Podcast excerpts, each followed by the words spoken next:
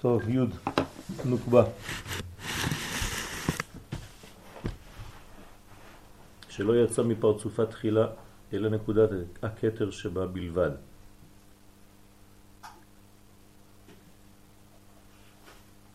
כל דבר שנברא לא נברא בבת אחת.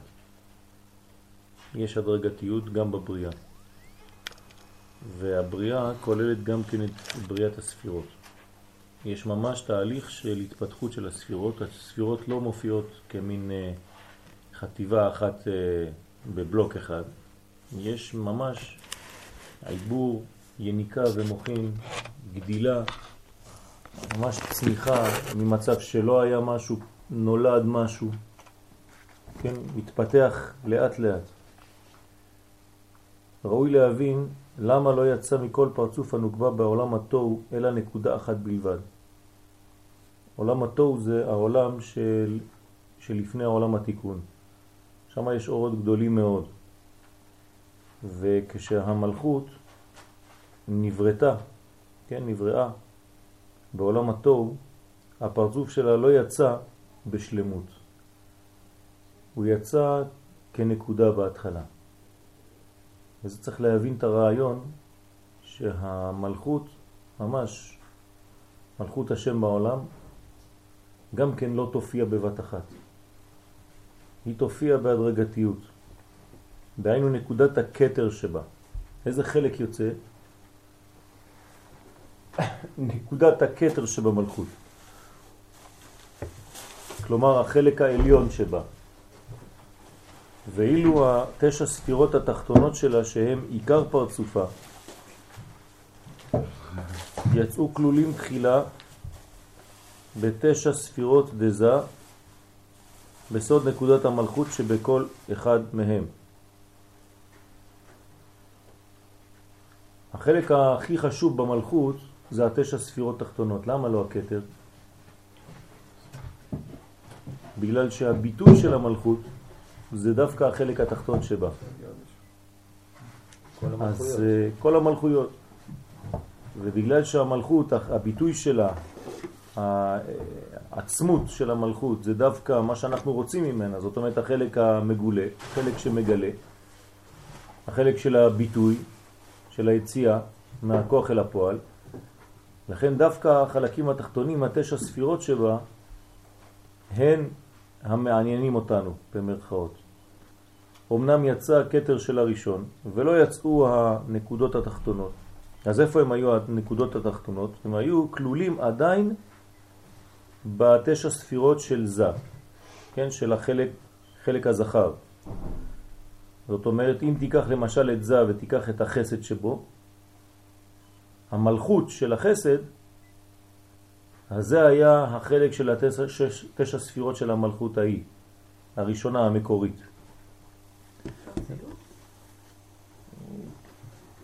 אז איפה המלכות של ה... יש בעולם, בעולם הנקודים, כן? נתייחס למה שהוא אומר. בעולם התוהו יש מלכות, המלכות יוצאת. עכשיו, המלכות כשהיא יוצאת, יוצא רק הקטר שבה, בעולם התוהו. כשאנחנו מדברים קטר שבה, זאת אומרת שיש לי פה מלכות ויש לי קטר, ואין לי את הספירות התחתונות של המלכות. כלומר, חוכמה, בינה, תא, חסד, גבורה, תפארת, נצח, עוד, יסוד, מלכות. כל זה עדיין לא יצא. איפה זה בינתיים? וזה ינפיל, כן, שהוא למעלה ממנה, אני חושב אותו שלא תתבלבלו,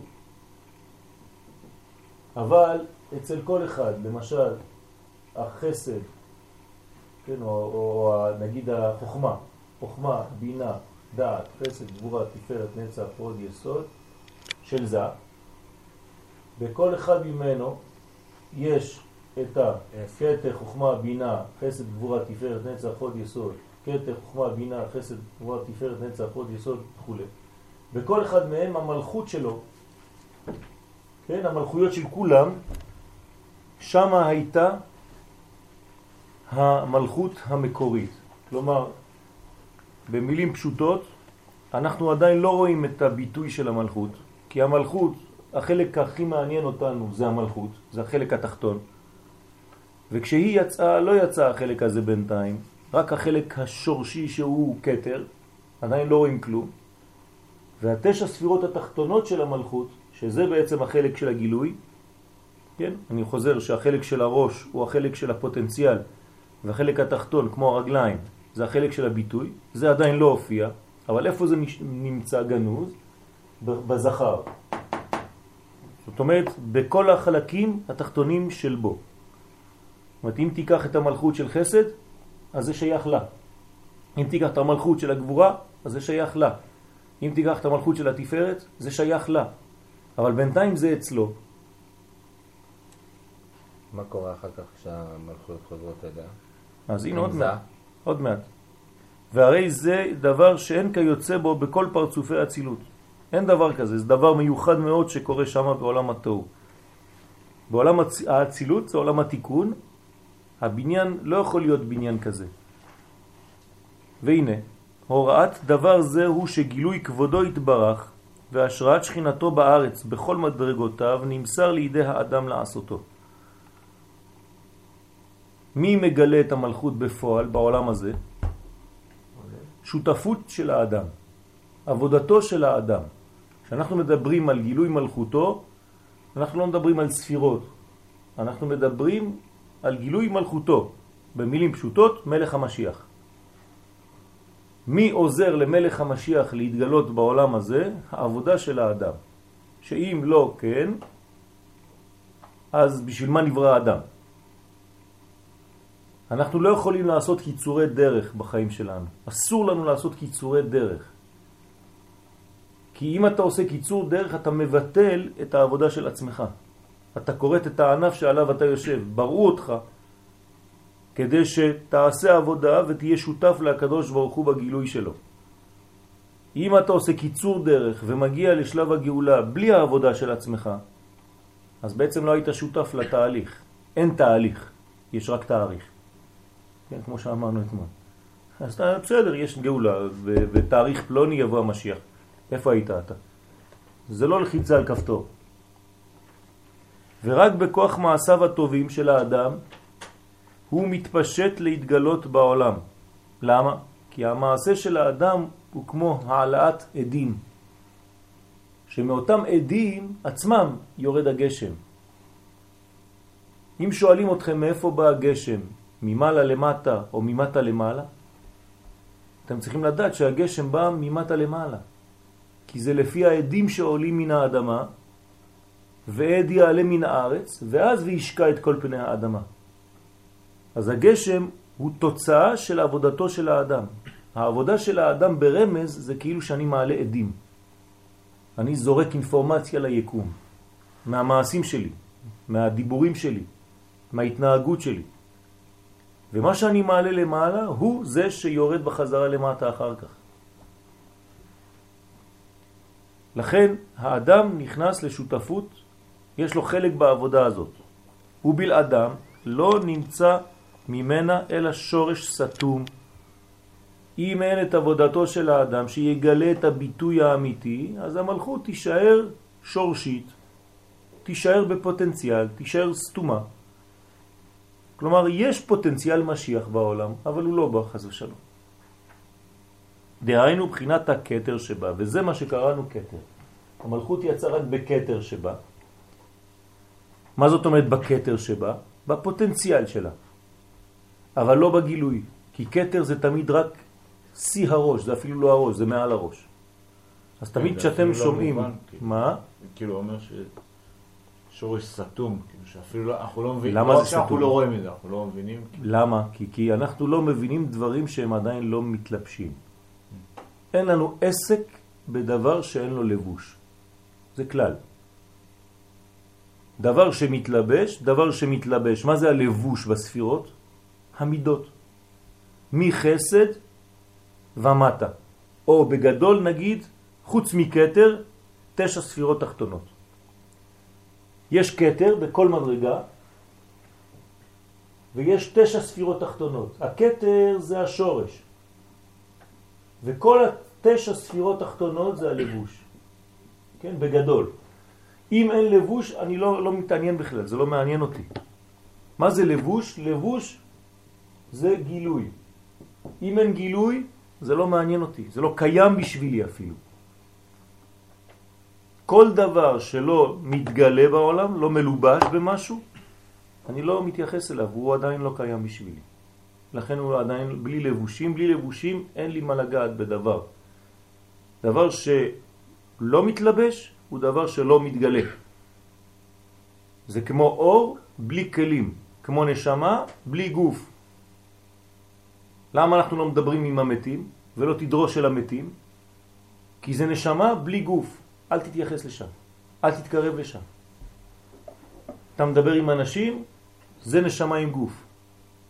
יש פה לבוש, אני מתייחס לזה. כלומר, עיקר העניין של העולם שלנו זה מידות.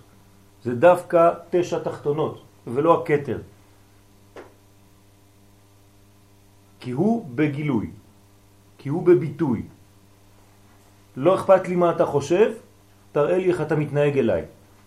כן, במילים הכי פשוטות. מה שאתה חושב, זה, אתה יכול להיות גאון העולם, לא אכפת לי. אם אתה מתנהג אליי לא יפה, זה הכי, כן, זה הביטוי שלך. וזה מה שכואב לי. או מה שאני מרגיש ממך שזה דבר טוב. ובלעדם לא נמצא ממנה אלא שורש סתום, דהיינו בחינת הקטר שבה, אבל לא שום גילוי של הנהגה ושליטה. ואנחנו רוצים הנהגה ושליטה, כלומר מלכותו יתברך, הנהגת המלכות.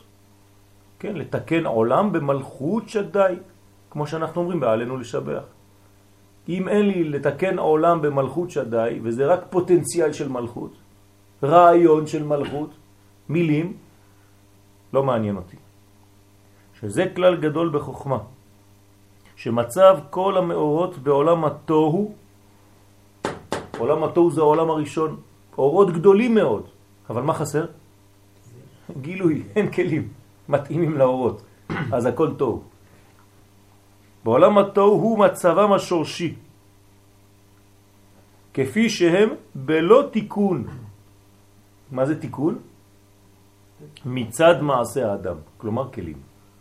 אור בלי כלים זה חסר תיקון. אור עם כלים זה תיקון. במילים אחרות, תיקון שווה מה? אורות פלוס כלים. זה נקרא עולם התיקון. אורות וכלים ביחד, כלומר פוטנציאל וביטוי וגילוי. זה נקרא עולם התיקון.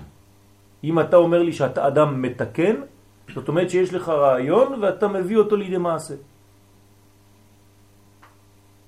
אתמול התקשר אליי אה, לפני השיעור השני, איזה חבר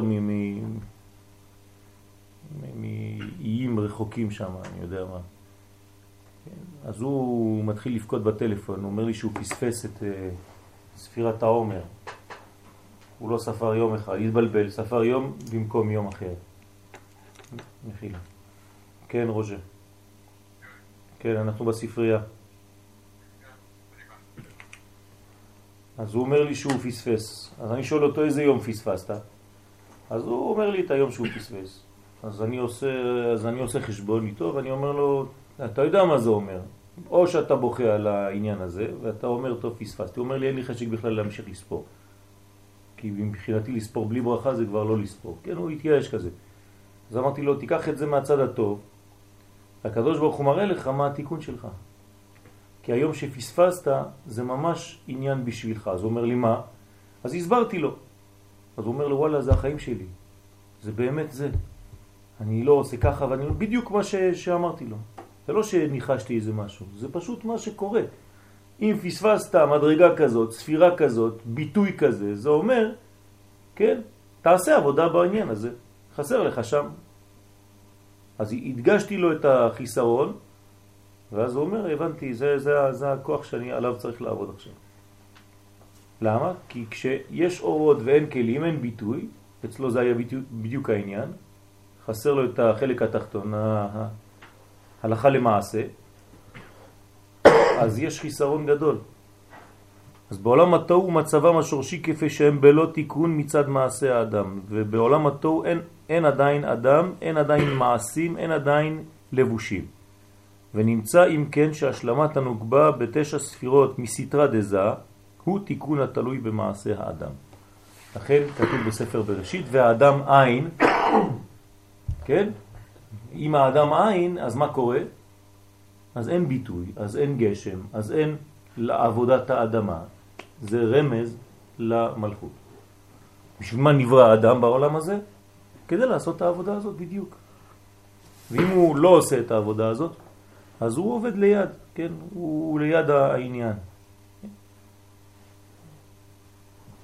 אך תולדת המצב הסתום הזה של הנוקבה בעולם ההוא, בעולם, סליחה, הוא, היות האדם תלוי בכל דרכי הטבע ומשועבד להם בסוד אחור, כן?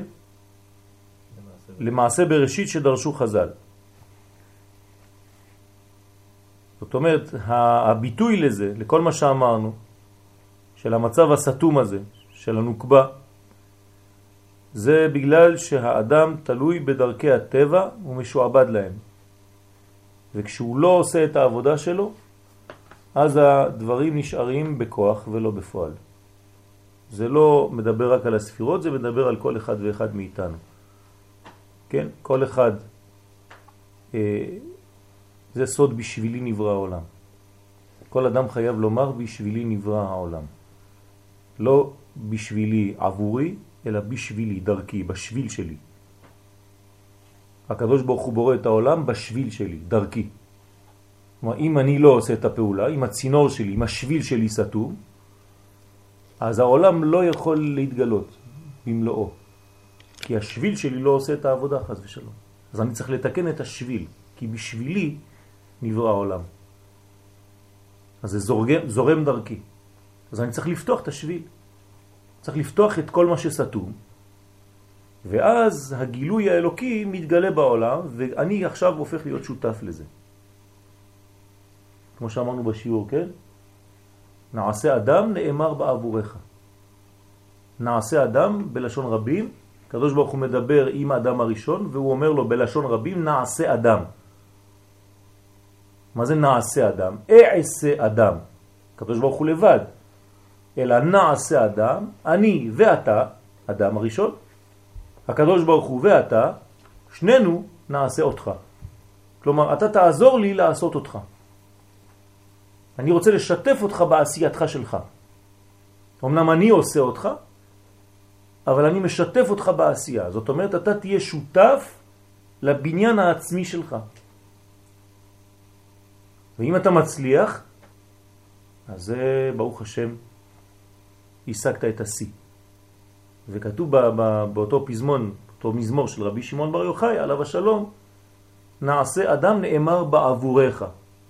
מי הצליח לעשות דבר כזה? להיות שותף אמיתי בבריאה, שהוא והקדוש ברוך הוא עשו אותו? רבי שמעון בר יוחאי. כשנגיע למדרגה כזאת של עשייה אמיתית, כן, שיורדת עד למדרגות התחתונות, כמו שאנחנו רואים בפועל, כל ילד קטן בן חמש הולך להביא קרשים. זה המדרגות התחתונות, זה הרמז לזה בעולם שלנו. ועד המקובלים הכי גדולים, כן, כולם נהנים מאותו חג. אחד בגלל שהוא מדליק מדורה והשני בגלל שהוא לומד אה, פנימיות התורה. שייך לכולם, יפה מאוד, כוח משיחי, זה עשייה. אם אתה מדבר רק לחוג שלך, לחבר'ה שלך, כן? לחוג המצומצם ואין לך דיבור שכולל, אתה יוצא מהחדר הזה, אף אחד כבר לא מבין אותך, אז זה לא, זה לא עבודה. כן? העבודה צריכה להיות עבודה כללית שנוגעת לכל המדרגות, לא חשוב מי. יבוא ילד בן ארבע, יקבל משהו. יבוא מקובל גדול, יקבל גם הוא משהו. זה דיבור משותף, זה דיבור אלוהי. כי האלוה מתגלה תמיד בנקודת האמצע, לא לשכוח. נקודת האמצע היא משותפת לכולם, שווה לכולם באותו מרחק לכולם. כלומר, כל אחד יכול לקבל ולחשוב שהרב מדבר אליו, בדיוק אליו.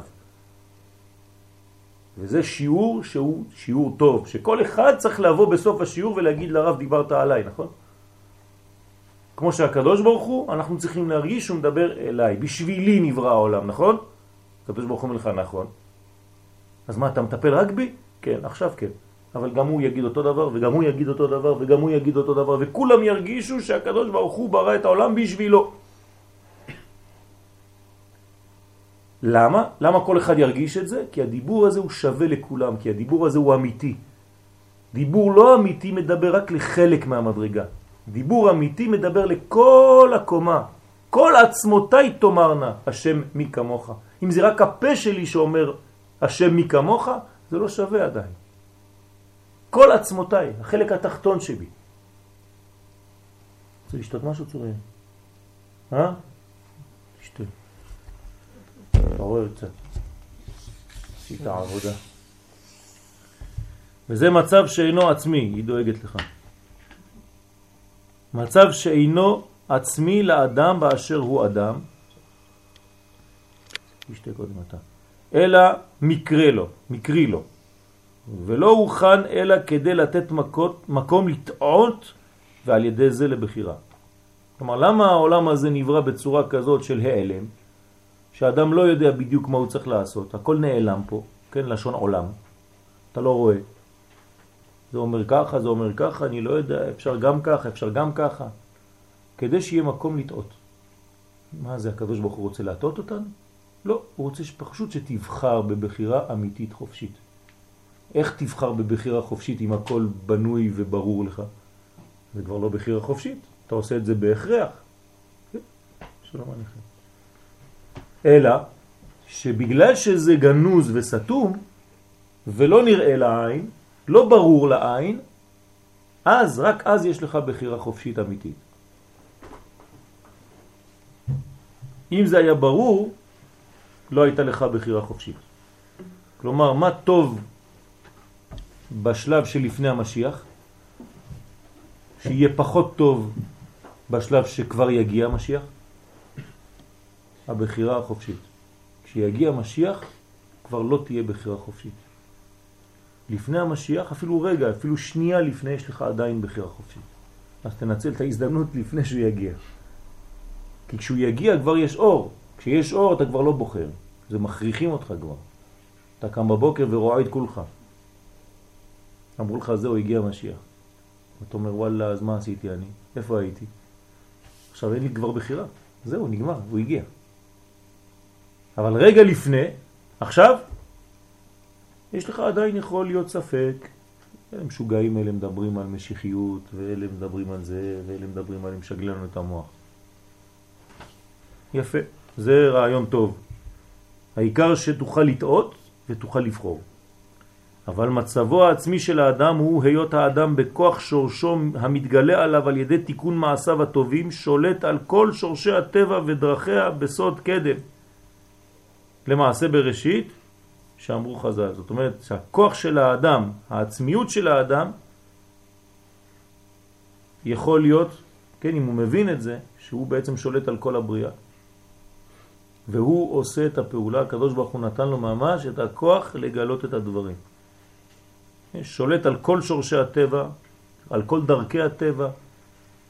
האדם יש לו עוצמה חזקה מאוד, אמיתית, אם וכאשר הוא ידע לבחור בעבודה האמיתית הזאת. ולא ימעיט מערך עצמו, כי זה גם כן חלק של יצר הרע של גדולים. שהם כל הזמן אומרים, מה אני, מה אני... כן. אז זה גם חלק מהבניין, זה גם יצר הרע. צריך להיזהר לא ליפול גם מהצד הזה. לא הבנתי. כשאדם ממעט ביכולת, ביכולת עצמו, ב, ביכולות שלו, אז הוא אומר, מה אני, מה אני יכול לתקן את העולם, מה על ידי תפילה שאני אעשה, מה אני כבר יכול לעשות, מה אני יכול כבר לשנות. אני תולעת ולא איש, כן? חרפת אדם, כן? צריך להיזהר מאוד, לא להשפיל יותר מדי את עצמו. ברגע שאתה משפיל את עצמך יותר מדי, אתה גם בורח מהעבודה. אם אתה לא בורח מהעבודה ואתה עושה אותה, אז כן אתה יכול להרגיש את ההרגשה הזאת, כי היא נכונה. צריך לדעת את הענבה הזאת. אבל אם הענבה הזאת הופכת להיות בשבילך, כן? מסך שמבדיל ולא נותן לך לעבוד, משתק אותך, זאת טעות. כי הנה מתחילה, בהיות זה בסוד העיבור, אז אמרתי לכם בסייעתא דשמיא שכל מדרגה כשהיא נולדת, המדרגה הזאת לא מופיעה בגילוי שלה, אלא בתהליכים. כמו תינוק שנולד בעולם שלנו, שאנחנו רואים בחוש, קודם כל לא רואים כלום, יש טיפת זרע. אחרי זה רואים אישה בהיריון, אנחנו לא יודעים מה זה. כן, תדמיינו לכם את ההיריון הראשון. אתה רואה אישה מתנפחת, אתה לא יודע מה, מה הולך פה. אף אחד לא יודע עדיין שיש ילדים. כן, מה קורה פה? וכשהתינוק נולד, פתאום אתה חושב שעוד מעט היא תמות, או אתה לא יודע מה יוצא שם. ואחרי זה אתה רואה שאיזה דמות שדומה לבן אדם, קטן מאוד. ואז אתה אומר, נו, מה קורה איתו? אתה מסתכל עליו חודשים, הוא לא זז. הוא לא כמוני. כן, כל, כל פרה קטנה, תוך כמה חמש דקות היא כבר רצה, הפכה להיות כבר פרה בכל דבר. והתינוק הזה, כמה חודשים, כמה שנים עד שהוא מתחיל לדבר, כן, תהליכים. תהליכים. מי שלא מבין תהליכים, הולך לאיבוד. כן, הפזיזות מסוכנת. כשאתה רוצה לגמור מהר את הדברים, זה מסוכן. אסור קיצורי דרך. קיצורי דרך זה כמו בחשמל, זה קצר. תן לדברים להיעשות. אבל אתה צריך גם כן לפעול מהר, אבל אתה צריך לעשות את זה. בקצב של מה, של מה שצריך לעשות. אותו דבר בעולמות העליונים. מה זאת אומרת אותו דבר? זה השורש. בעולמות העליונים זה ככה, לכן גם בעולם שלנו זה ככה. כלומר, גם בהולדת זה בעולם העליון, כן? בהיות זה בסוד העיבור, גם הוא היה בעיבור, כמו בהיריון, באימא. יצאו האדם והעולם בשליטת הגוף והחיצוניות. כן? החלק הראשון שנולד הוא חלק חיצוני. עוד פעם, אני חוזר לדוגמה של התינוק, מה שאני רואה זה רק גוף. מתי מתחילה להתבטא הנשמה? כשהילד מתחיל לגדול. אז הוא מתחיל לחשוב, מתחיל לדבר, נותן לך רעיונות. אז אתה רואה שיש בו משהו פנימי יותר, לא רק חתיכת גוף ובשר. אבל בהתחלה מה מופיע? החלק החיצוני. כלומר, בעולם שלנו יש כלל, הדברים החיצוניים מופיעים לפני הדברים הפנימיים. הקליפה קודמת לפרי. אז כנראה שגם בגאולה זה יהיה ככה. כי כל השלבים הם ככה. קודם כל החיצוניים מופיע, ואחרי זה בתוכו מופיע הפרי. ולפי שבבחינה זו היה האדם נתון תחת שליטת הטבע, לכן הייתה דעתו של אדם במצב ההוא נסמכת רק על הטבע, חוקותיה וכוחותיה. חלק הראשון, חלק טבעי, והוא צריך להסתדר עם מה שיש פה. זה הבניין הראשוני. קודם כל, עפר הוצבר עפרו. עפר זה החלק החיצוני. אחרי זה אם אתה קצת יותר uh, מתחיל להתבשם, נותנים לך יסוד יותר דק. כן? מים. אתה כבר מתחיל קצת לעלות, נותנים לך עוד יותר רוח. ואחרי זה אתה הופך להיות uh, אש. כן? אתה הופך להיות uh, פנימי יותר. ואומנם, עבודת האדם היא להתנתק מתחת קשרי הטבע, לא לברוח, רק להתנתק מהקשרים, אלה שחוסמים אותו, שלא נותנים לו לראות, כי טבע מלשון טבוע גם, כן, מטביע אותך, אל תלך לאיבוד, אל תטבע בים הטבע. כן, טבע זה ט' ושין אותיות מתחלפות, שזה שבע, וגם צדיק, צבע. אל תלך לאיבוד בצבע, בטבע, בשבע, תדע שיש בתוך השבע, בתוך הצבע, בתוך הטבע, שמונה. למעלה, משהו יותר פנימי, נשמתי. שהוא אמנם בתוך, אז תנסה למצוא אותו. תנסה למצוא את הלבן שבתוך הצבעים. תנסה למצוא את השמונה שבתוך השבע. תנסה למצוא את הנשמה שבתוך החומר. תנסה למצוא את העולם הבא שבעולם הזה. תנסה למצוא את היושר שבתוך העיגולים. כן? כל מה שאני אומר לכם פה זה אותו דבר. את הגאולה בתוך הגלות, מתוך הגלות. אז צריך להתנתק מהקשרים של הטבע שנקשר בהם מראשית עניינו, שככל שילך האדם בדרכי התורה ויסקיל באמיתה, יברר הניצוצות שנפלו אל תוך הקליפות. בשביל מה התורה מדריכה אותנו? אדם שהולך בדרך התורה, הולך בדרך הפנס האמיתי, שמאיר לו את הדרך. ואז הוא מברר את הניצוצות, הוא עושה עבודה של בירורים, כאן לא, כאן כן, כאן לא, כאן כן. ואז הוא מוציא, מוציא את כל מה שהיה בפוטנציאל ומגלה אותו החוצה. שעל ידם הקליפות מתחזקות לאחוז עיני האדם ולהראותו כאילו שורשי הגוף והטבע הם שורשיו האמיתיים. אז מה יעשו כל הקליפות? כל, הח... כל החיים זה רק להראות לאדם, לנסות להטעות אותו, כדי שתהיה לו בחירה חופשית כל רגע, ואז מראים לו כאילו החלק החיצוני, המופיע לעין, בחוץ, הוא העיקרי. ואז האדם יכול להתבלבל כל החיים שלו, כי הוא נכנס לטבע, הוא התבלבל בצבעים. הוא הלך לפרטים. הוא נכנס ישירות אל תוך הפרטים והלך לאיבוד. וגם בתורה זה יכול להיות אותו דבר. אם האדם לא יודע ללמוד, הוא מיד נכנס אל תוך הפרטים, הוא הולך לאיבוד בתוך ריבוי של אין סוף אינפורמציות. כי אין לו סדר כללי. לכן, חז ושלום כאילו שורש הגוף והטבע הם שורשיו האמיתיים שהוא נתון תחתיהם בהכרח. אז אמנם זה החלק הראשון, אבל צריך לדעת מיד לגדול ולעבור את החלק הזה, לא להישאר בחלק הגופני הראשוני. והנה כאשר יתבררו הניצוצות בכוח מעשיו הטובים, ממילא תתמעט שליטת הסטרא אחרא להחשיך עיני האדם בשקריו. כן? מה, זה, מה זה החושך? אם אני שואל אותך, תעשה לי חושך, אתה יכול לעשות לי חושך? למה אי אפשר לעשות חושך? כי זה לא מציאות. פשוט מאוד. אין דבר כזה. אז מה תעשה? אם אני באמת רוצה שתעשה לי חושך? אתה רק תכסה או תכבה את האור, נכון? תסתיר את האור. זאת אומרת שהמציאות היחידית שנשארת בעולם, ושתמיד הייתה ושתמיד תהיה, זה רק אור. אין משהו אחר. אז מה זה הרע? זה רק מיעוט של אור, או תגבורת של אור, וזה פחות רע. אז באמת, מה יש בעולם הזה? פחות רע או יותר רע? זה מה שיש. אין דבר כזה רע. אז למה אנחנו אומרים רע? כי באמת, כשהטוב מתמעט באמת, אז זה מופיע ממש מציאות, שאתה קורא לה בשם כבר. אבל זה רק מיעוט. לא לשכוח את אותו עניין שחוזר לנו בשנה, כן? כשנכנס אב ממעטין בשמחה, כשנכנס אדר מרבים בשמחה. זאת אומרת שיש רק שמחה.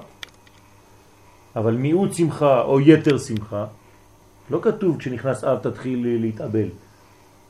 תמעיט בשמחה. יש לך רק דבר אחד בעולם, שמחה. יש לך רק דבר אחד בעולם, אור. פחות אור זה הופך להיות חושך. יותר אור זה אור. אז אל תתבלבל ותיכנס לשקרים. להחשיך את העיניים, כי אתה במקום לגדל, כן, להרבות את האור, אתה מחשיך אותו.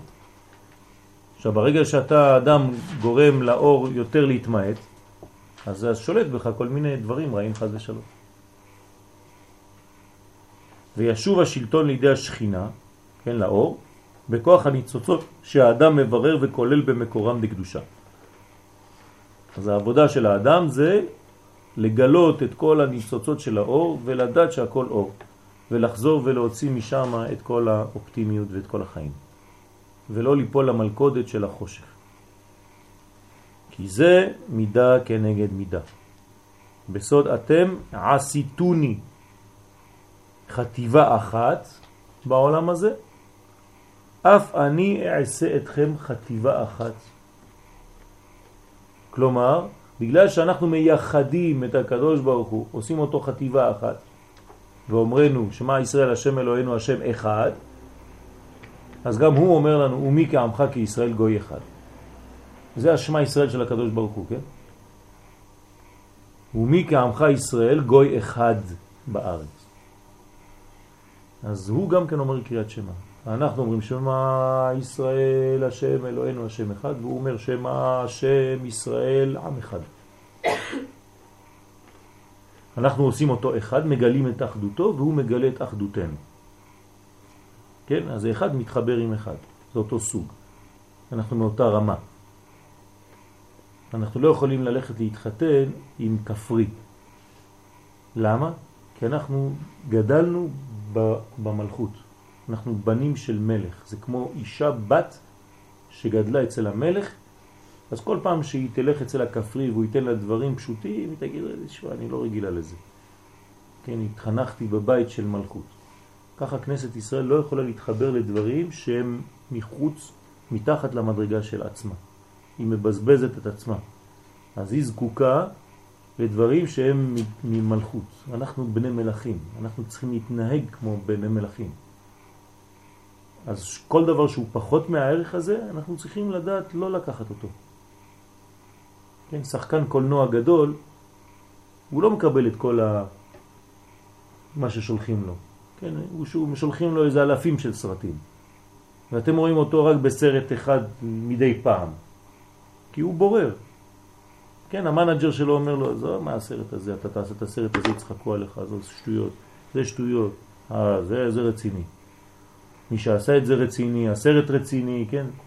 אתה לא יכול לקחת כל מה שבא לך, כל מה שנותנים לך. אין לדבר סוף. דרך אגב, זה בכל תחום. בכל תחום זה ככה. אתה צריך לאט לאט כשאתה גדל, לדעת שיש עבודות שאתה כן מקבל לעשות, ויש עבודות שאתה לא רוצה לעשות. לא בשבילך. זה לא ממעט מערכך, הפוך. אז כל דבר בחיים הוא נבנה בצורה כזאת. והאדם צריך לדעת מה כן הוא צריך לעשות. מה שאנחנו באמת צריכים לעשות זה הדבר, כן, לגלות את אחדותו. מה זאת אומרת לגלות את אחדותו? זה סתם מילים באוויר, מה זה אומר? אני שואל אתכם, זה לא שאלה רטורית. מה זה לגלות את אחדותו בעולם? סליחה, אבל לפני כן, יש דברים שהוא צריך לעשות ודברים שהוא לא צריך לעשות, אין פה עניין של צניעות? בוודאי.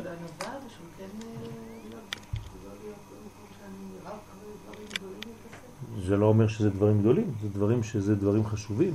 לא אמרתי שזה דברים גדולים, מה זה דברים גדולים? מה שעושה את העבודה, שמקרב ועושה את העניין האלוהי יותר גלוי, את זה אני עושה. מה שלא עושה, כן, את הגילוי של הפן האלוהי, אני לא צריך לעשות. למה שאני בזבז זמן עם דברים שלא מגלים את האלוקות? כן, אז אני צריך לעשות עבודה רצינית. כן? נתתי דוגמה של השחקן, כי בעניין של המשחקים הטובים, כן? אז הוא מגלה יותר את הערך שלו כשחקן. אותו דבר אנחנו, בדברים האמיתיים אנחנו מגלים את קודשא בריך ולהבדיל, כן? בעולם הזה. אז אל, אל תתעסק בדברים שלא מגלים אותו. תתעסק בדברים שמגלים אותו יותר. אז מה, מה זה אומר? מה זה אומר לעשות אותו, לגלות, כן, את אחדותו?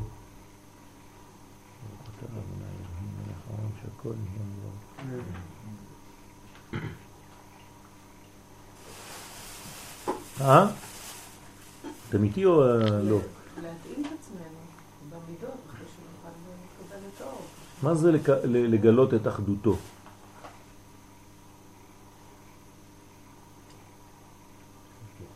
להבין שיש רק מנהיג אחד, שאין שתי רשויות.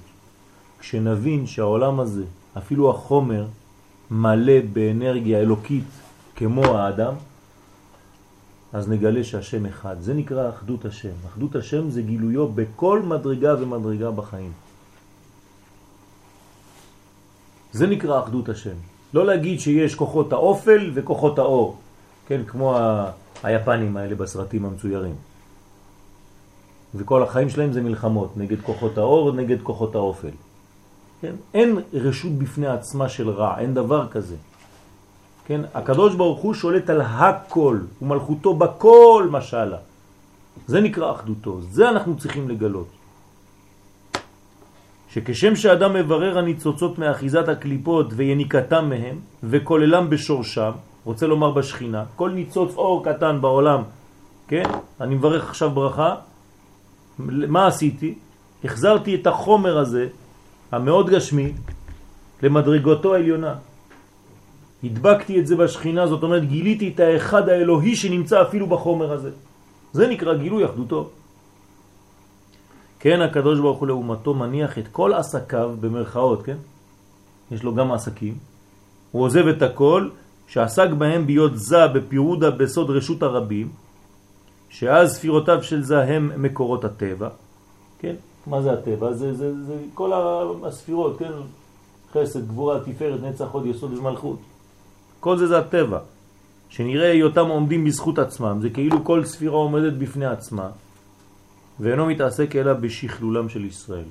גם כן מגלה את החטיבה העצמותית, האחדותית של עם ישראל. אתם יודעים שזו עבודה רצינית מאוד. זה לא רק הקדוש ברוך הוא צריך לעשות את זה. גם אנחנו. אם אנחנו לא יודעים שאנחנו אומה אחדותית אחת, וכל אחד עושה את העניינים הפרטיים שלו בתורה, כן? אנחנו ממש ליד הסיפור. כן? זה מה שאנחנו צריכים לגלות. כי הרי אם אנחנו רוצים לגלות את אחדות השם, אחדות השם עוברת דרך מה? דרך האומה הישראלית, נכון? ואם אני לא מגלה שהאומה הישראלית היא אחת, איך אני אגלה את אחדותו יתברך? בריבוי פרטים? על ידי שאני מתעסק בנקודות נקודות בלי לדעת שיש אחדות אחת כוללת?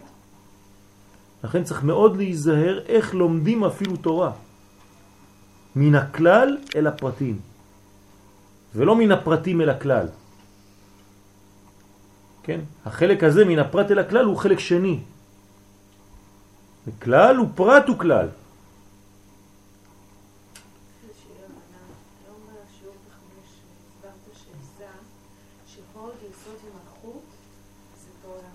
זה החלק התחתון כבר של זה, כן. התחתון של זה. כן. אבל בעצם הטבע זה מתחיל מחסד. נכון. שזה גם קשור אליהם. בוודאי.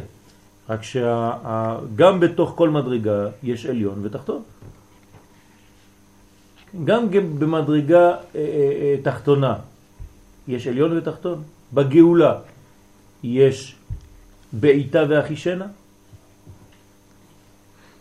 כלומר, לפני הזמן ובזמן, אבל זו אותה גאולה. אותו דבר בספירות. בספירות, למרות שאנחנו אומרים שהכל טבע, אז יש יותר טבעי ויש פחות טבעי.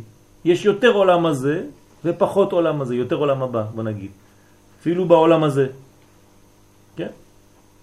זאת אומרת שהחלקים העליונים של זה, חסד, גבורה, תפארת, נצח, כל זה עדיין שייך לעליונים, יותר. אחרי זה הוד, יסוד ומלכות זה כבר הופך להיות חלק התחתוני ממש. כלומר המלכות מתחילה להיבנות ממש בהוד. כי לעומת שכלולה של השכינה שמשתכללת על ידי הניצוצות שישראל מעלים בעבודתם ומחזירים לה, גם זה בכוח המוכין המתחדשים בו, כל ספירותיו מתקשרים לעומת הנוקבה. עכשיו הבנתם מה הוא עשה פה. הרב פה נתן את הרמז בהתחלה, הקדוש ברוך הוא בכנסת ישראל, ופה הוא מתרגם את זה לספירות. מי זה קודשא בריחו? זה. וכנסת ישראל מלכות. אתם עשיתוני חטיבה אחת, גם אני אעשה אתם, אתכם חטיבה אחת. בגלל שמלכות, כן, עושה את זה חטיבה אחת, זה מתעסק כל כולו בנתינת אורות למלכות. וזה הרמז בין הקדוש ברוך הוא וכנסת ישראל. אם אנחנו מגלים את האחדות שבין כל הספירות, אז גם הוא יטפל רק באחדות שלנו. זאת תגלה את אותי, אומר לך הקדוש ברוך הוא, אפילו בכוס של קוקה קולה, אני, כן, אתרכז רק עליך. זה מה שזה אומר. ואז הם בסוד רשות היחיד, ואז הכל הופך להיות רשותו של היחיד, כלומר גיליתי את המאחד ולא רק את, המפ... את המבדיל. גיליתי את הכוח המאחד, את הדבק המאחד בין כל האיברים. איך, איך יוצא שבן אדם כן, הוא חטיבה אחת. למה עכשיו קמתי מהמיטה כל כולי? לא השארתי חלק שם. זה לא קורה לנו עם הדברים שהם קצת חיצוניים לנו, נכון? כל פעם אתה שוכח משקפיים שמה, ארנק שמה, מטפחת שמה, כן? מפתחות שמה. אוי ואבוי אם היה לנו ככה בגוף, נכון? כל פעם שאתה קם מהמיטה, שכחת אוזן בקיבוץ שפעים, אה, פעם ישנת ב... לא יודע, בסדרות, השארת יד, וכל יום אתה רץ באוטובוסים, כן, לחפש את החלק שנשאר באיזשהו מקום. למה זה לא עובד ככה? בגלל שיש חלק בגוף שלנו שמאחד בין הכל. והחלק הזה הוא חלק חשוב. האמת שמה שאני אומר זה לא כל כך מדויק. כי יש אנשים באמת שהם הולכים ככה לאיבוד. הם משאירים שם עין, שם ראש, שם אוזן. כן? למרות שהגוף שלהם נראה כחטיבה אחת. וזה מה שאנחנו צריכים לגלות, אחדות כוללת. ההפוך של זה הראשים או שנשאר אצלנו? מה? ההפך של זה הראשים או שנשאר אצלנו? מכל דבר. כן, נכון, נכון. בסוד רשות היחיד, במקום רשות הרבים, כן? וכולם פועלים לתיקונם של ישראל בלבד. כלומר, ריכוז, כן? בלי ריטלין. אפשרות להתרכז באופן משוכלל, מיוחד ממש, בדברים שהם הבניין. כמה שאתה יותר בריכוז, כמה שאתה יותר משוכלל יותר, וכמה שאתה יותר זוכר. כן, אמרנו כבר כמה פעמים ש, שמי שמאבד, כן, דברים, מי שאין לו זיכרון בעצם, למה אין זיכרון? כי אתה לא נמצא במקום שאתה בו באותו זמן שאתה נמצא. כלומר, היית בשיעור, אבל כל פעם שיש איזו תזוזה קטנה, אחד עושה רעש פה, אתה עושה לו חיוך, השני נכנס שם עם ילד, אתה עושה לו ני ני ני, והוא מדבר, הרב מדבר. מה אכפת לך? יש פה מי שנותן שיעור, ואתה פה ולא פה. כן? אבל יש לך אנשים שלא עוזבים את הרב לרגע אחד, יש מין ריכוז כזה של כאילו מציצה של כל מילה, כל פסיק. יש אנשים כאלה. אלה האנשים שגודלים. כל אשר הם גודלים, אבל בקצב כזה של פרווה, כן? אפשר, אפשר, אפשר. יש, יש מדרגות עליונות שאפשר בהחלט. עד כדי כך שאתה שוכח אפילו שאתה רעב, שאתה צמא, שאתה... כן, משה רבנו 40 יום לא שתה ולא אכל. למה? אפשר. לא, למה משה רבנו? יש, אה, לדוגמה, אה, זה צייר, אה, יש צייר, נראה לי טוביה משהו, מחברון. הוא ממש מתאר את זה ש... טוביה צפיר. לא. שהוא... טוביה הזקן, כשהוא מצייר, כשהוא מצייר אה, ציור, כמה ימים הוא לא אוכל, מרוב כן. שהוא נכון. בעניין. בוודאי. מי שמתרכז שוכח מהדברים החיצוניים במרכאות, כן? יש אנשים שמסוגלים לזה. לא להגיד אה, משה רבנו, משה רבנו. זה לא נכון. כן? אם משה רבנו הגיע, זאת אומרת שהקדוש ברוך הוא ברא אדם עם אפשרות כזאת. אומרת שהאדם, יש לו את האפשרות הזאת להיות משה. לא כולם ישיגו, אבל אפשר להתקרב. גם גם הארון לא, לא השיג מה שאמר משה, אבל הקדוש ברוך הוא יודע את זה, הוא אומר לו, ואתה אקרב אליך את הארון אחיך. שיתקרב, הוא לא יהיה כמוך, אבל לפחות יתקרב למשהו שדומה. כן? אפשר להתקרב. לפחות להיות עצמנו. כן, כמו שאמר רבי זושה, לא יבקשו ממך למה לא היית משה. אבל יבקשו ממני למה לא הייתי יואל. אז לפחות יואל אני כן יכול להשיג, נכון? אז זה הריכוז המקסימלי שלי. אז אפשר בהחלט, כן, לעשות את הדברים באופן שממש אתה כל כולך בעניין הזה. ותאמינו לי שאדם שפועל בצורה כזאת לא שוכח כלום. כלום. כלומר, איפה שאתה, אתה. אתה הולך לבית עכשיו, פותח, אתה רואה בדיוק מה אתה עושה. אתה פותח כי אתה פה. אתה פותח את הדלת. אתה מניח את המפתח פה ואתה יודע שהמפתח עכשיו פה. תאמינו לי שאתה לא שוכח כלום.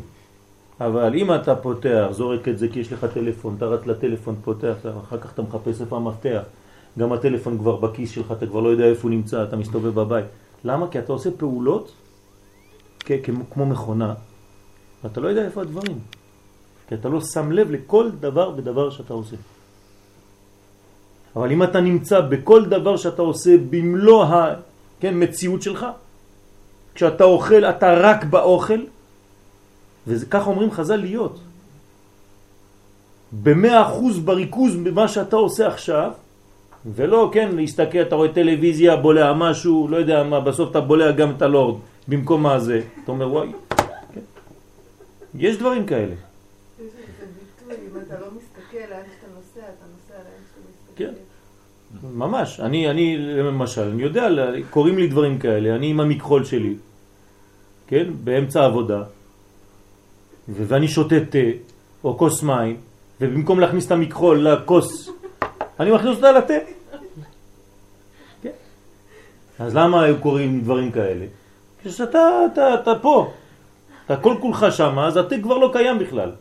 עד שבכלל אתה לא שותה אותו, אז אפילו הרבבת הרבה פעמים בציורים תה ולא ידעת בכלל. זה מציאות באמת.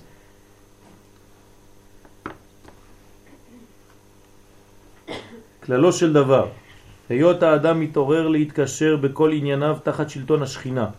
זה גורם לזה לבנות את פרצוף השכינה על ידי תשע מלכויות שהופקדו בידו. עכשיו אתם מבינים למה המלכויות הופקדו ביד זה. למה? כדי להחזיר לה אותם, זו השאלה שלך. בבוא העת, כשהמלכות היא עושה את העבודה לייחד אותו, אז הוא אומר לה, תשמעי, עכשיו אני אגלה לך סוד, כל כולך נמצא אצלי. אז גם אני אחזיר לך. אז זה נותן למלכות? הגבר מחזיר לאישה את מה שהיה אצלו, כן, בשמירה, בגניזה. והיא הופכת להיות יותר ויותר אישה. הוא מגלה את האישיות הנשית של האישה. היא לא מפתחת את זה לבד, הוא נותן לה, הוא מחזיר לה את זה. והיא עושה אותו עוד יותר גבר. זה יפה, זה דבר חשוב מאוד. זה לא שהוא מתפתח להיות איזה מצ'ואיסט לבד. היא מעלה אותו למדרגה של גבר, והוא מעלה אותה למדרגה של אישה. זה הסוד האמיתי. וזה בשורש אותו דבר. אתם עשיתוני חטיבה אחת, גם אני אעשה אתכם חטיבה אחת. ובהיות השכינה נבנית בסוד פרצוף, כן, מנקודה לפרצוף, תמיד התהליך זה נקודה לפרצוף, מפרט לכלל, כלומר בהתחלה אתה לא רואה, עד שאתה מגלה שזה באמת כלל, כי בהתחלה אתה רואה, וזה ככה אנחנו בנויים בעולם שלנו, שאנחנו לא מבינים מה הקשר בין כל הדברים. ופתאום כשאתה גדל אתה אומר רגע רגע זה שייך לזה וזה גם שייך לזה ופתאום אני מקשר בין דברים ואני מבין שהכל היה אחד כבר בשורש רק אני לא ראיתי. גם זה מתקשר לעומתה בכל ספירותיו בסוד רשות היחיד. זאת אומרת גם הוא הופך להיות רשות היחיד. אז רשות היחיד מתגלה עם רשות היחיד. כן, הם מתחברים ביחד. והיינו בכוח המוכין דחסדים המתפשטים בו. כלומר, מתפשטים בו מוכין דרך החסדים, ואז הוא הופך להיות חטיבה עצמותית, קשורה בקשר חיים עם האומה. כן, אורות. מה שאומר הרב קוק. ככה אתה מכיר את ארץ ישראל, את הערך שלה, ככה אתה מכיר כל דבר ודבר בחיים שלך. כי אתה מבין את הקשר העצמותי הפנימי, לא רק החיצוני.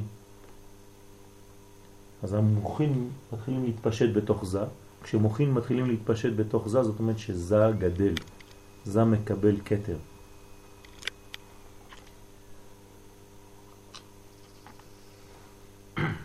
וזה סוד עזיבת כל עסקיו יתברך. כן, זה ביטוי, כאילו הקדוש ברוך הוא עוזב את כל העסקים שלו ומתייחס אליך עכשיו. איזה כיף זה שאתה מתקשר למישהו והוא תמיד פנוי רק בשבילך, כאילו. זה לא נכון. הרי יש לו הרבה דברים לעשות. אבל כשאתה מדבר איתו או איתה, כן, הוא מראה לך כאילו רק אתה קיים. חיכיתי לטלפון הזה כל היום. זה מה שעושה איתנו הקדוש ברוך הוא. כדי להתעסק בטובתם של ישראל. זה פלא פלאות. שבראשונה ביות ספירותיו של זה בסוד רשות הרבים, כביכול עסקים רבים, כן? רשות הרבים, טלפונים וזה וזה, כן? אתה אחד מהקבוצה, אז אל תחכה בתור. היו לו לכמה צדדים, אז הוא, כן, אין לו זמן בשבילך. אבל כיוון שנתקשרו ספירותיו בכוח מוחי החסדים, כל פעולותיו אינם אלא לערך תיקונה של הנוגמה. כל כולו מרוכז עכשיו לעבודה אחת, כן, בשבילה, בשביל הגילוי הזה. וזה סוד מה שכתבו חז"ל, אתם עשיתם לי חטיבה אחת בעולם, אף אני אעשה אתכם חטיבה אחת בעולם. ודבריהם מבוארים עם האמור לאל. אחד מגלה את האחדות אצל השני. אחד עושה את השני אחד, והשני עושה את האחד אחד. כל אחד מגלה את האחד שבשני. וכשאתה מגלה את האחד שבעצמך או בשני, כן, וזה מתגלה אצלך, פתאום אתה הופך להיות חטיבה. וכשאתה חטיבה אחת, אתה יותר חי. כי חיים זה, זה חטיבה. מוות זה פירוד החתיכות. מה? כשאתה מביא אותו לייעוד שלו, כלומר למה שהוא, שלא ילך לאיבוד בכל מיני דברים שלא שייכים אליו, לאט לאט אתה עוזר לו לגלות את מה שהוא באמת, כן? אתה מעלה אצלו את המודעות, כן, העצמית, העצמותית של מה שהוא באמת, והוא מגלה, כן, בשביל מה הוא נברא. כן, מגלה את האחדות. אה, אם תשימו לב לחיים שלכם, כן, כל אחד לפי הגיל שלו פה, תעשו קצת אה, רטרואקטיבית, תסתכלו על כל הילדות שלכם, אתם תשימו לב שכל מה שעשיתם בכיתה א', בכיתה ב', ג', ד', ה' וכו', אם עכשיו, עם הראייה שלכם של עכשיו, תשימו לב שהכל היה הולך לאותו כיוון. רק לא שמתם לב שם באותו זמן. כבר שם נבנה, היה בדרך תהליך של בנייה מה שאתם היום. זאת אומרת שאתם מגלים רטרואקטיבית איך הכל הקדוש ברוך הוא סידר כדי שתגיעו למדרגה הזאת. אה, עכשיו הבנתי למה הייתי בבית ספר הזה, דווקא. כן? כי, כי בלי זה לא הייתי מגיע לשם, ושם לא הייתי פוגש את זה, והגעתי לפה בגלל שאני צריך לפגוש את זה. הכל מקוון כדי לגלות את האחד הזה, את האחדות הזאת. ואדם שלא עובד בצורה כזאת, אז כביכול אין לו את הברכה הזאת, לגלות את האחד. אז כל החיים שלו נשאר ברשות הרבים. במקום להגיע לרשות היחיד, הוא תמיד מסתובב, כן, ברשות הרבים, הוא, הוא לא יודע בכלל למה הוא שייך. הוא אלמנט קטן בכל העולמות האלה, הוא הולך לאיבוד. וכמה שאתה מגלה את האחדות הזאת, את האחד, אז האחד, האחד, מתגלה אליך. בעצם ככל שאתה מתחבר לעצמך, אתה דרך זה מתחבר לך. כן. באמיתי בחלק הכי פנימי שבך אתה תמצא את כנסת ישראל. כן? כמה שתעמיק יותר אתה תמצא את האחדות הכוללת. וזה לימוד הסוד, כן? זה תורת הסוד. מה זה ללמוד סוד? כן? מה זה רבי שמעון בר יוחאי, עליו השלום? מה זה ללמוד סוד? ללמוד סוד זה ללמוד לראות את החטיבה הכוללת הזאת, את האחדות הכוללת הזאת. כמה שיותר ויותר. ולא להתמע בתוך אין ספור נקודות, אלא ברשות היחיד. אתה חוזר לרשותו של יחיד, יחידו של עולם. ואתה יודע שהכל אחד. כול אחד. אין עוד מלבדו. זה תורת הסוד. תורת הסוד מגלה שהקטנים והגדולים יכולים ליהנות מאותו יום. כל אחד במדרגה שלו. כולם קשורים לאותו זמן. כן? כמו ל"ג בעומר. הילד הקטן בן ארבע והמקובל הכי גדול בן מאה. שניהם נהנים, נהנים מאותו יום. תגיד להם מה עשית היום ל"ג בעומר. הדלקתי מדורות. גם הוא הדליק מדורות. דרך הלימוד שלו הוא הדליק מדורות והילד הקטן הדליק מדורות בפשט. זה אותו דבר. ושניהם נהנים מאותו כוח. זה תורת הסוד. האורות והכלים ניזונים מאותה אחדות כוללת. הגדולים והקטנים, האורות הגדולים והכלים הכי קטנים. האורות הגדולים, האורות הקטנים, הילדים הקטנים, המבוגרים, הזקנים, כולם חטיבה אחת, קומה שלמה, מגלים את האחדות הזאת. מעתה מובן למה יצא מן הנוקבה תחילה נקודת הקטר שבה בלבד. כן, הבניין ההתחלתי של המלכות זה נקודת הקטר. ואילו עיקר פרצופה של המלכות, שהם התשע ספירות שלה, לא יצאו בה בראשונה. כן, אז עכשיו אתם יודעים אינפורמציה חשובה. בעולם התוהו, כשהמלכות יצאה, יצאה בה רק נקודה אחת שנקראת קטר. היו חסרים בה תשע ספירות תחתונות, שהיו איפה? אצל זה. במה? במלכויות של כל מדרגה ומדרגה שלו. אז למה זה יצא ככה? רק יצאו כלולים בתשע ספירות של זה, בסוד תשע מלכויות שבהם. למה? שהנה כללות העניין הוא לתת מקום להשגחתו התברך הפרטית להתעלם מתחילה. ולשורשי הטבע להתגלות במקומה. למה הקדוש ברוך הוא עשה בכוונה כזאת? למה המעציל ברא מנגנון כזה? שבהתחלה מתגלה רק הקטר של המלכות ולא התשע ספירות התחתונות שלה, כדי שנלך קצת לאיבוד בטבע, כדי שלא נראה ממבט ראשון את הבניין, כדי שתהיה לנו בחירה חופשית, לחפש קצת, לעבוד, להיות שותף בבריאה. מה? כן. לתת הבחירה לפני האדם להתקשר בזה או בזה. אתה יכול לטעות, הקדוש ברוך הוא נתן לך מקום לטעות בהחלט. ונצטווה האדם לעזוב מקור הטבע ולהתדבק בשכינתו יתברך. אל תתבלבל. ובחרת בחיים. ראה, אנוכי נותן לפניכם היום את הטוב, כן? את החיים ואת הטוב, את המוות ואת הרע. אבל אני אומר לך גם, אני מציע לך, ובחרת בחיים. מעניין. יש חיים וטוב.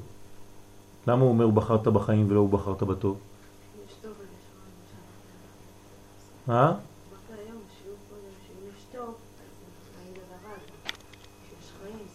חיים זה שורש. בחרת בחיים. כן? החיים זה השורש. כשאתה מדבר על טוב, אז יש, כמו שאמרנו, לפעמים אתה יכול להוריד, אז מתגלה רע. כשאתה מרבה, אז מתגלה יותר טוב. אבל כשאתה מדבר על עץ החיים, אין כבר מושגים של טוב ורע. כן? להידבק בשכינתו יתברך, שהיא השגחתו יתברך הפרטית. כשאנחנו אומרים השגחה פרטית, זאת אומרת לא השגחה רק שלי, בפרטיות, אלא השגחה שאין עוד מלבדו, כן? אפילו בבמבה הזאת, כן? יש אלוקות. כשאני מתחיל להבין דבר כזה שהכל מלא, מלוא כל הארץ כבודו, אתה מתחיל להיבהל. זאת הבהלה הגדולה. שאין שום ידר, י, דבר יוצא מידי שליטתו. אין שום דבר יוצא. למה למה אתה מתאר את זה דווקא כבהלה? בגלל שזה מפחיד מאוד. לדעת שאין שום דבר חוץ ממציאותו, אז מה קיים?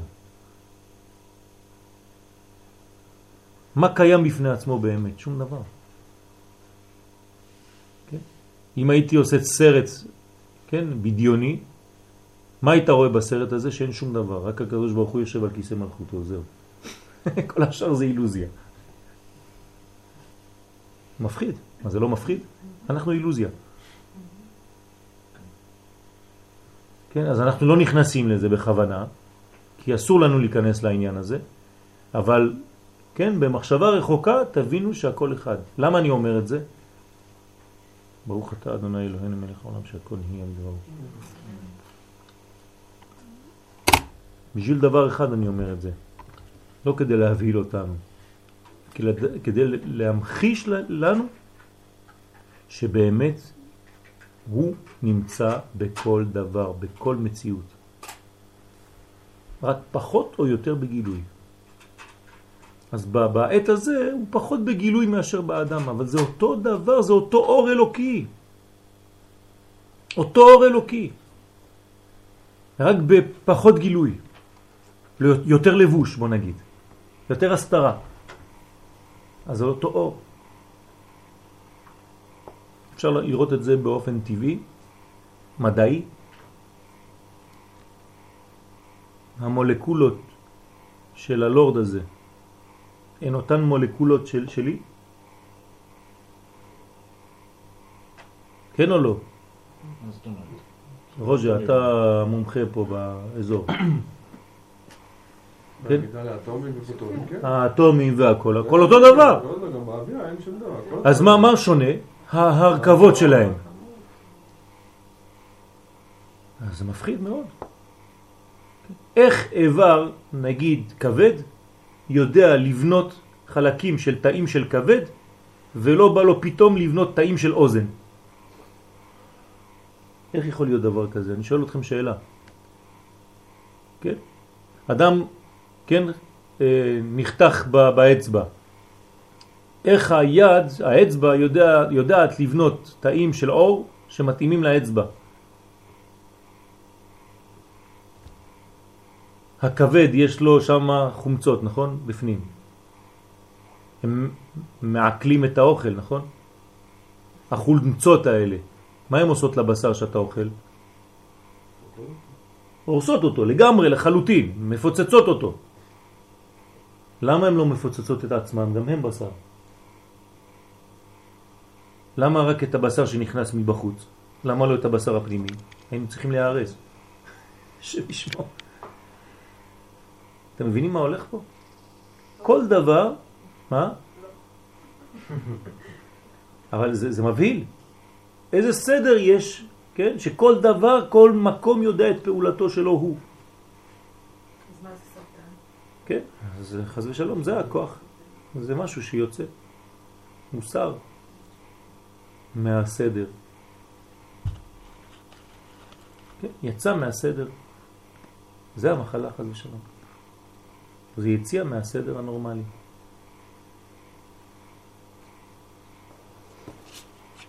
והנה ככל שיתדבק בה האדם וידע שכל מקרא וענייניו בעולם הזה מלפניו יתברך באים לו בהשגחה מדוקדקת לפי מעשיו. זאת אומרת, מי שלא נתנו לו, כן, יוסף מי שלא נתנו לו. לא בא איזה מישהו, כוח עליון, שבא ואמר לו, יוסף, כן? הוא בנה את עצמו, יוסף בנה את עצמו, ואתה בונה את עצמך. ואני בונה את עצמי. ומה שאני רוצה באמת ומה שאני פועל באמת זה מה שאני מקבל. אף אחד לא מקבל מילימטר יותר או פחות ממה שהוא מסוגל לקבל. זהו. כן תתגלה השגחתו יתברך עליו ותתקשר בו יותר. האדם בונה את עצמו, הכלים שלו יחליטו כמה אור הוא יקבל. תרחיב את הכלים שלך, תקבל. יש אדם, הכלי שלו זה המכסה הזה, אז הוא יקבל את זה. השני יבוא יגיד לו אני רוצה להיות כלי כזה, תשתו עוד מעט זה יקר. השני יבוא יגיד לו אני רוצה להיות כמו מסעית. יבוא אחד יגיד אני רוצה להיות כמו רכבת. מתחיל להיות כלי רציני. יבוא, כן, מי זה הכלי הכי גדול? מי רוצה להיות הכלי הכי גדול? האדם הכי חכם. הגדולים בישראל יש להם כלים הכי גדולים. הרצון לקבל של אנשים גדולים מאוד הוא יותר גדול מהרצון לקבל של אנשים קטנים. כן, תיקח עני, מרוד, כן, עם הארץ, מסכן, כל המחלות. מה הרצון לקבל שלו? שקל, מסכן. זה הרצון לקבל שלו, הוא חולם על שקל. תן לו עשר שקל, מה יקרה לו? הוא יפחד. עברת את הגבול שלו. תן לו מיליון שקל, הוא, הוא יכול למות. אני נותן לכם מוחשו, במוחשי. אבל אדם שמסוגל לעכל שהוא כן יכול לקבל עכשיו, תיתן לו מיליון שקל, יגיד כן, ברוך השם, תודה רבה. לא יישרף מזה. אותו דבר ברוחניות, אדם שבאמת יש לו כלים ורצון גדול מאוד, בגלל שהוא רוצה לתת, להשפיע גדול מאוד, אז הוא לא יהיה איזה יהודי פרווה כזה קטן שחוזר בערב מהעבודה והולך לישון, עם קצת טלוויזיה. זה, זה הבניין. תלוי מה אתה רוצה להיות בחיים. באופן שגילוי השכינה בעולם יהיה פרי אמונתו ומעשיו של האדם. כן, האדם עושה את חייו. הקדוש ברוך הוא נותן, הוא פה, הקדוש ברוך הוא משפיע. ובזה יהיה האדם שותף לקדוש ברוך הוא במעשה בראשית. הוא התברך ברא הכל, והאדם המשיך השגחתו התברך בעולם הזה, שזהו ודאי השלמת הבריאה ועיקר הכוונה בה. להשלים. להשלים עם הבריאה ולהשלים את הבריאה. ולא כל הזמן להתלונן. אך במקום בירור הניצוצ... במקום בירור הניצוצות בעניין זה, דהיינו העבודה המיוחדת שהוטלה על האדם שתולדותה התפשטות השכינה והתגלות השגחתו התברך בארץ. כן. סליחה, אז אך מקום בירור הניצוצות בעניין זה, דהיינו העבודה המיוחדת שהוטלה על האדם, כן, היא בארץ. זה המקום ש, שבו אנחנו יכולים לפעול את הפעולה האמיתית. כלומר, לא בשמיים היא. ולא מעבר לים, כי קרוב אליך הדבר מאוד, בפיך ובלבבך לעשותו. פה לב ועשייה.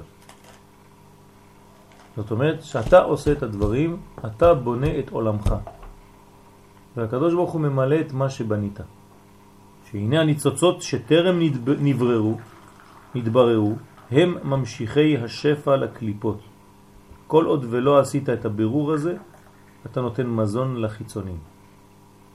כי במקום, כן, כמו שאמרנו על, על, על ל"ג בעומר, שזה הוד שבהוד, הוד שבהוד זה אמרנו שתחילת המלכות, נכון? עכשיו, אם אתה לא עושה את העבודה הרצינית, מה קורה שם? זה קרוב מאוד לאן? לחיצונים. אז מי שולט במקום הזה? החיצונים, חז ושלום. זה, זה, זה מאוד מסוכן, הוד שבהוד. אז צריך לעשות עבודה רצינית, אם לא, אז אוכלים אותך מבחוץ, כן? שואפים אותך. מלמטה. בוא, קוראים לך. או קוראים לך מלמעלה או קוראים לך מלמטה, תלוי מה אתה עושה. אז זה נקרא ממשיכי השפע לקליפות להתקיים בעולם ולהטעות את האדם אחר סוד החיצוניות, כן? לבר מגופה. והגוף ולהחשיבם כתכלית. אז יש אנשים שיחשבו שהתכלית זה דווקא החיצוניות, הדברים החיצוניים. אבל אנחנו אומרים תמיד שהחיצוניות היא חשובה. אז איך זה עובד? אלא כשאתה מגלה את הפנימיות שבחיצוניות, לא סתם את החיצוניות בפני עצמה, את האלוהי שבטבע, זה כן, תחת היותם אמצעי בלבד. תדע שזה אמצעי ולא תכלית. וכאשר ישכיל האדם להשתמש בסוד החיצוניות לפי משקלה האמיתי, לא אומרים לך לברוח מהחיצוניות, אבל תיתן לה את המשקל האמיתי, כן? מה ששייך לה באמת, להיות עבד אל הפנימיות ומעושה מלאכתה. אה, אנחנו צריכים להיות בחיצוניות שלנו, כן? משתעבדים לפנימיות שלנו. כלומר, החומר שלנו צריך להיות משועבד לנשמה שלנו, לרוח שלנו, והנשמה צריכה לרכב על החומר, לא כדי להשפיל ולהכניע את החומר, אלא כדי להשתמש בו ככלי. בזה יתבררו הניצוצות מאחיזת הקליפות. וישובו למקורם בקדושה וישמשו קישוטין אל השחיטה. השחיטה. אני רק רוצה לראות אם אתם אה, פה. לא, לא יודעת אם אתה רוצה לשחוט. יפה. בקישוטים, למה לשחוט? ישמשו קישוטים אל השכינה. הקדוש ברוך הוא רוצה לשחוט את היצר הרע. תתעוררו קצת. לעורר זה לבנות את פרצופה. כן, מי בונה את הפרצוף של המלכות? זה. הוא עושה אותה. כן, הוא בונה את פרצופה. ואחר כך להזדווג בה ולמתק גבורותיה. כי הוא בונה אותה דרך הגבורות. אבל אחר כך הוא צריך למתק אותה על ידי הייחוד. אז יש בניין שאחד נותן לשני. אנחנו עושים את הקדוש ברוך הוא חטיבה, והוא עושה אותנו חטיבה. אנחנו עוברים לשלב הבא.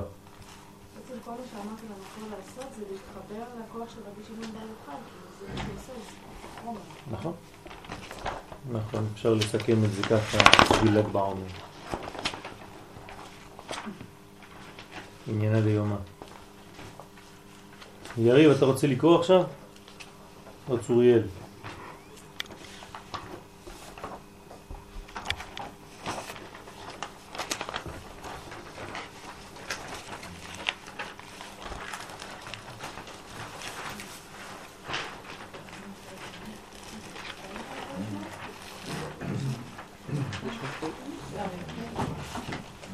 יש לכולם. יאיר, יש לך?